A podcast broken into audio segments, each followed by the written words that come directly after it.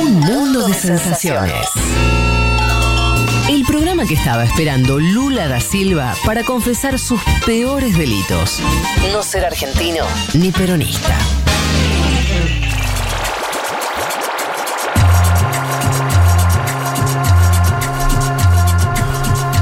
¿Brasil? Señor, vamos a hablar de Brasil, otro capítulo más de esta famosa puja entre poderes, ¿no? Que vive Brasil desde hace ya tiempo.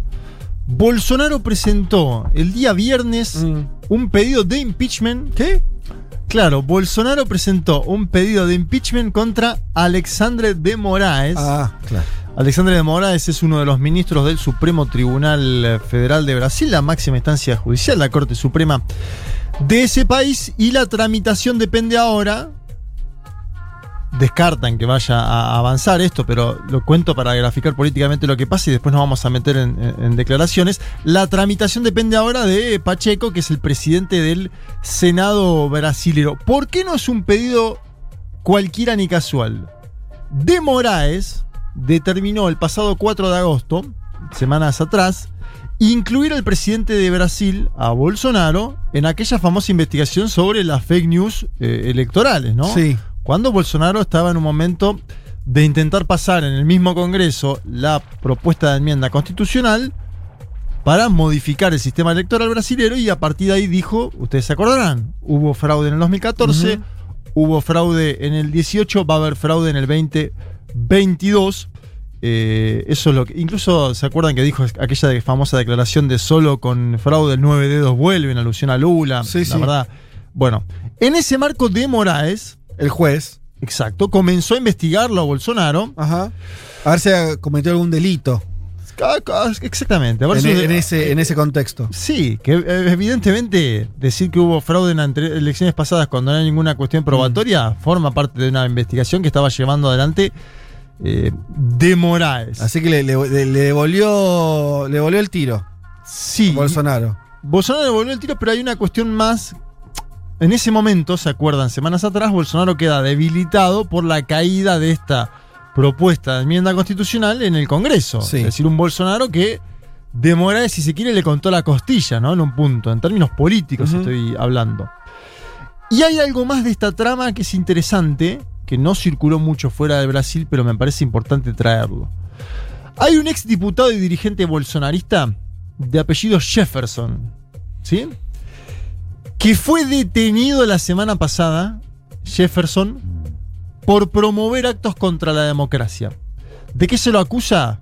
De comandar una organización criminal que buscó atacar a las instituciones del Brasil a partir de la creación, escuchen el entrecomillado, de grupos digitales antidemocráticos, ¿sí? Que funcionaban en Twitter, en Facebook y en otras eh, aplicaciones. Este señor Jefferson, aliado de Jair Mesías Bolsonaro, que ahora está detenido a partir de una decisión de Alexandre de Moraes, se estaba mostrando últimamente portando armas de fuego en sus diversas cuentas, pidió la intervención del ejército en el Supremo Tribunal Federal, es decir, pidió que el ejército intervenga en una instancia judicial, dijo que había que expulsar al embajador de China en el Brasil. Que todos lo dan como un marginal igual a Jefferson, ¿no? No, Es un hombre de la política brasilera que estuvo implicado en el mensalado en su Ah, momento. Pero, Claro, pero está. claro, pero digo, hoy no, no ocupa un lugar importante en el Congreso. No, es un exdiputado. Ahora, Claro. es un dirigente de bolsonarista. Sí, sí. puro. De lo que le quedó al bolsonarismo, es un dirigente bolsonarista. Em, y vuelvo a poner el, eh, el foco en quién ordenó la detención. Alexander de Moraes. Mm. Entonces, esta nueva escalada de Bolsonaro se puede entender a partir también de esta, de esta decisión. Eh, uno de los fundamentos de De Moraes es la Constitución Federal del Brasil no permite la propagación de las ideas contrarias al orden constitucional y al Estado de Derecho. Es decir, ¿qué hace Bolsonaro? Bueno, se sube, intenta mostrar iniciativa con un pedido de impeachment que todos los medios brasileños dicen que tiene pocas chances de avanzar. Y en ese marco aparece una declaración que es de Marco Aurelio Melo. Marco Aurelio Melo es ex ministro del Supremo Tribunal Federal. Dijo que la presentación de Bolsonaro contra De Moraes era pésima. Dijo lo siguiente, escuchen, están estirando mucho la cuerda. están estirando mucho la cuerda. Eso no es malo, eso es malo, digo, no es bueno en términos de bienestar para la sociedad, es pésimo en términos del fortalecimiento de las instituciones. Una persona importante, Marco Aurelio Melo, una voz importante en la política brasilera, en el sentido de, eh, bueno, desde la justicia, su propia óptica sobre lo que está pasando. El primer audio que les traigo para analizar lo que pasa en Brasil y un perfil, si se quiere, psicológico de Bolsonaro es el de Augusto Botelo. Augusto Botelo es un consejero de Human Rights Watch en Brasil, pero es muy interesante lo que plantea porque él dice, Bolsonaro nunca dejó la campaña electoral desde que asumió el gobierno. Para acá, Bolsonaro nunca dejó la campaña electoral, siempre mantuvo una política activa. Vamos a escuchar a Augusto Botelo para después meternos en lo que está pasando en términos democráticos en el Brasil. O governo Bolsonaro tem uma característica muito semelhante ao governo Trump, é uma cópia? Como toda cópia, geralmente ela é piorada, no nosso caso é verdade, de ter que manter uma campanha sempre ativa. Parece que a gente nunca saiu do ano eleitoral. Bolsonaro sempre volta, por exemplo, com as pautas de costume, volta com um discurso absolutamente autoritário, porque isso, de certa forma, que ao fim e ao cabo, alimenta sua cada vez mais diminuta, mas ainda existente, base de apoio.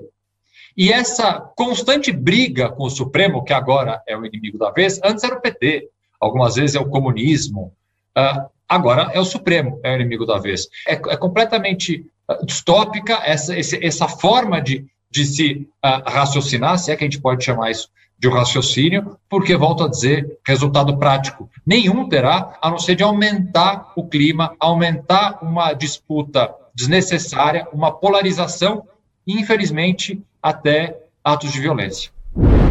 Bolsonaro tiene una característica muy similar al gobierno de Trump, es una copia y como toda copia es peor, él cree que tiene que mantener una campaña siempre activa, parece que nunca salió del escenario electoral, Bolsonaro vuelve con un discurso autoritario porque eso es lo que alimenta, escuchen, su cada vez más diminuta, pero todavía existente, base de apoyo. Y esa constante lucha con el Supremo antes era con el PT o con el comunismo. Es completamente distópica esa forma de pensar, si es que se le puede llamar así, porque solo aumentará una polarización, infelizmente, hasta actos de violencia. Esto es lo que decía Augusto Botelo. Y hablando de polarización, y en este hecho me quiero parar porque creo que va a ser significativo lo que pueda pasar o no el próximo 7 de septiembre, atención a esto.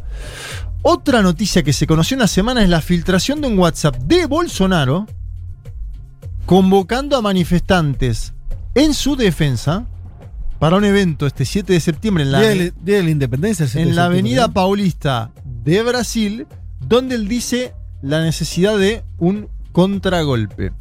Esa es la palabra que utiliza Bolsonaro.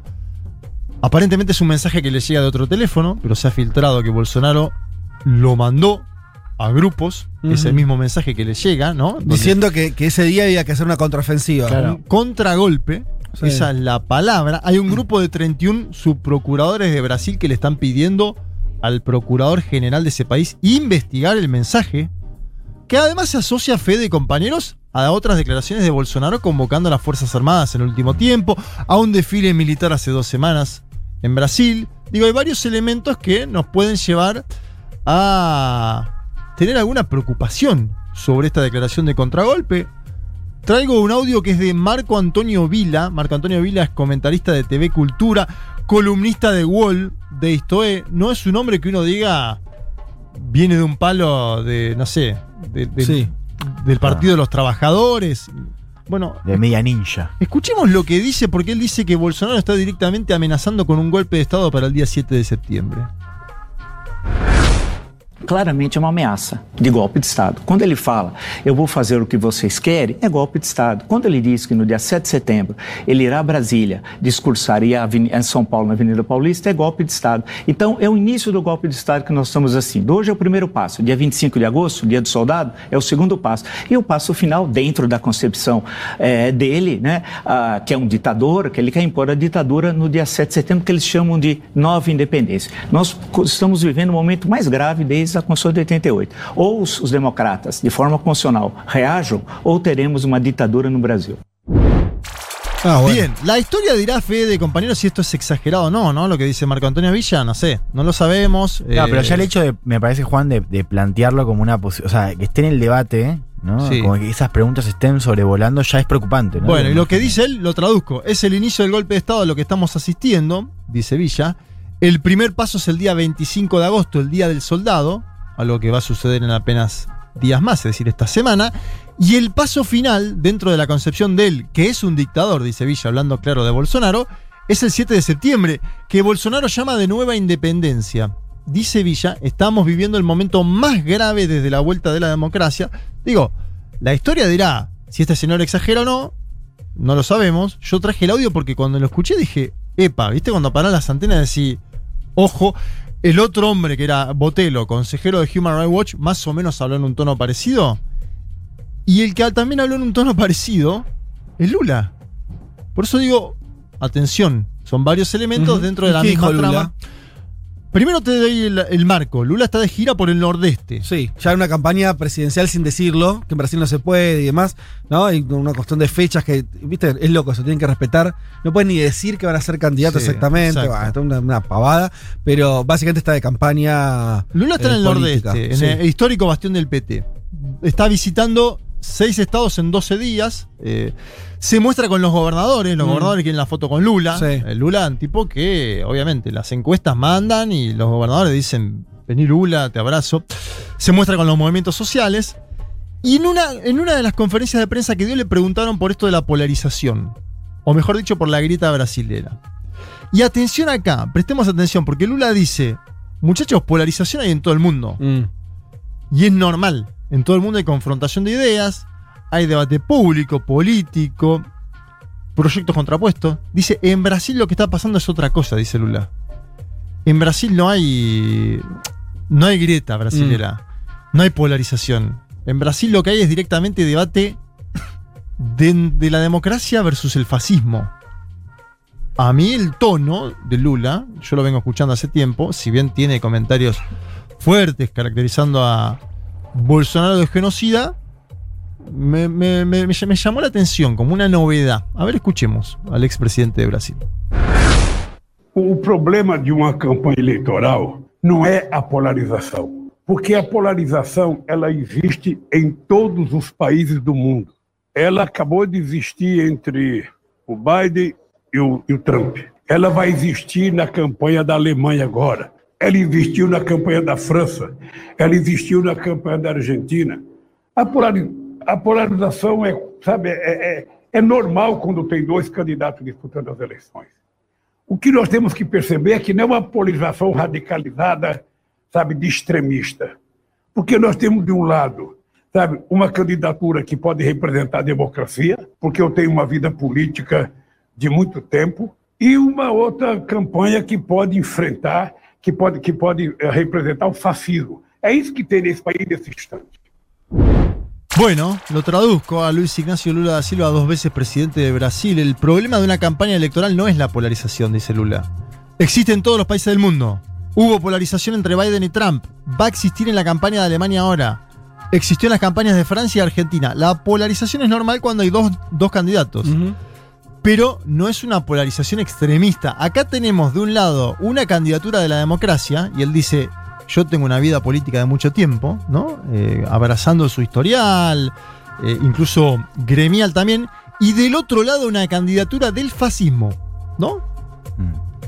Vos está polarizando también a su manera, digamos. No, obviamente, seguro. Eh, ahora, dice Lula, yo ya disputé elecciones contra Cardoso, contra Color de Melo, y nunca hubo violencia en la campaña. Yo no sé ahí si está alertando también sobre algo a futuro, ¿no?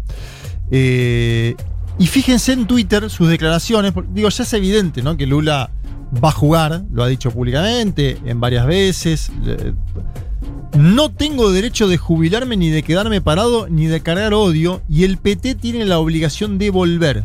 Ah, Es la, es la primera vez en mucho tiempo que él dice el PT tiene la obligación de volver.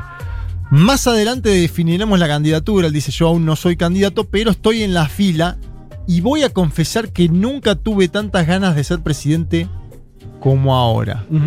Ese es el marco, ese es el escenario de Brasil. Me parece que hay que prestar atención al, al pedido de impeachment a de Moraes, sobre todo, no porque vaya a salir, porque todos los analistas políticos de Brasil dicen es una jugada de Bolsonaro, una especie de manotazo dogado en términos de lo que es la crisis institucional.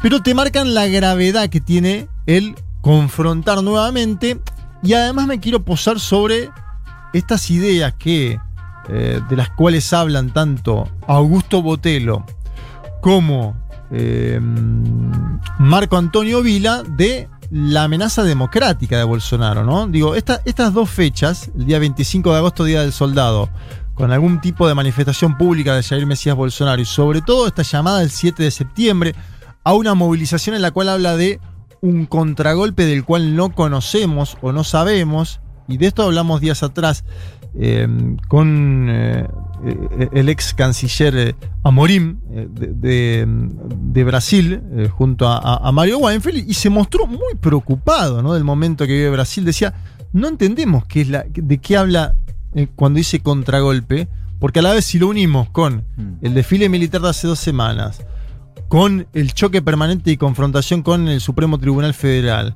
con las detenciones de gente vinculada al bolsonarismo, no se descarta Claro, ahora. Ninguna hipótesis. La alarma esa que, que escuchamos recién respecto al 25 de agosto, ¿por qué sería? ¿Por una declaración? O, o sea, o, ¿cuál sería el. el- como, ¿Va a ser una manifestación? ¿Va a ser simplemente por la fecha de lo que pueda decir? Lo pone por la fecha. Me parece que el bolsonarismo lo que apela es al 7 de septiembre. Ok. Pero amerita en todo este escenario una investigación de este WhatsApp de Bolsonaro diciendo concretamente la necesidad de un contragolpe. Es decir, primero lo filtran a Bolsonaro esto, se lo filtran. Pero segundo, hay una investigación en curso donde los 31 subprocuradores de Brasil le piden al procurador general analizar ese mensaje. Que uno no sabe ya a esta altura si es un mensaje. ¿No les pasa a veces con Bolsonaro eso?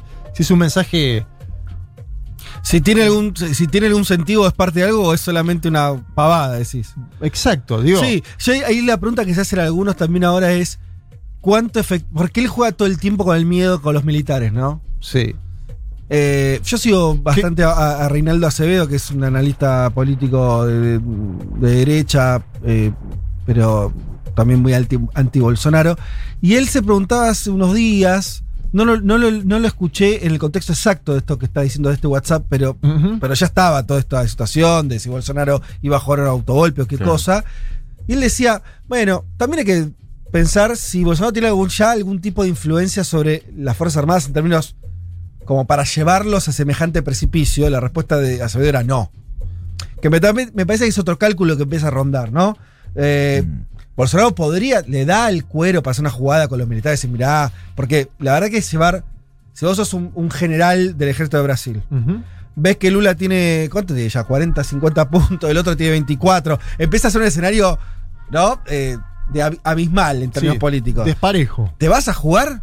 Vas a jugar a la institución que en Brasil, los militares, a diferencia de Argentina, recordemos siempre, tienen un peso fuerte, una legitimidad social, manejan empresas. Y de hecho Lula le está hablando a ese sector, al Exacto. sector militar. Lula le está hablando.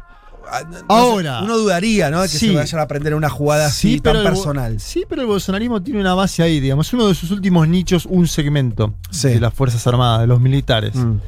Hizo ese desfile y lo hizo y él estuvo en la primera fila. También es cierto. Eh, entonces uno no sabe ahí Sí, si sí. son mini demostraciones de fuerza Sí. o si puede escalar.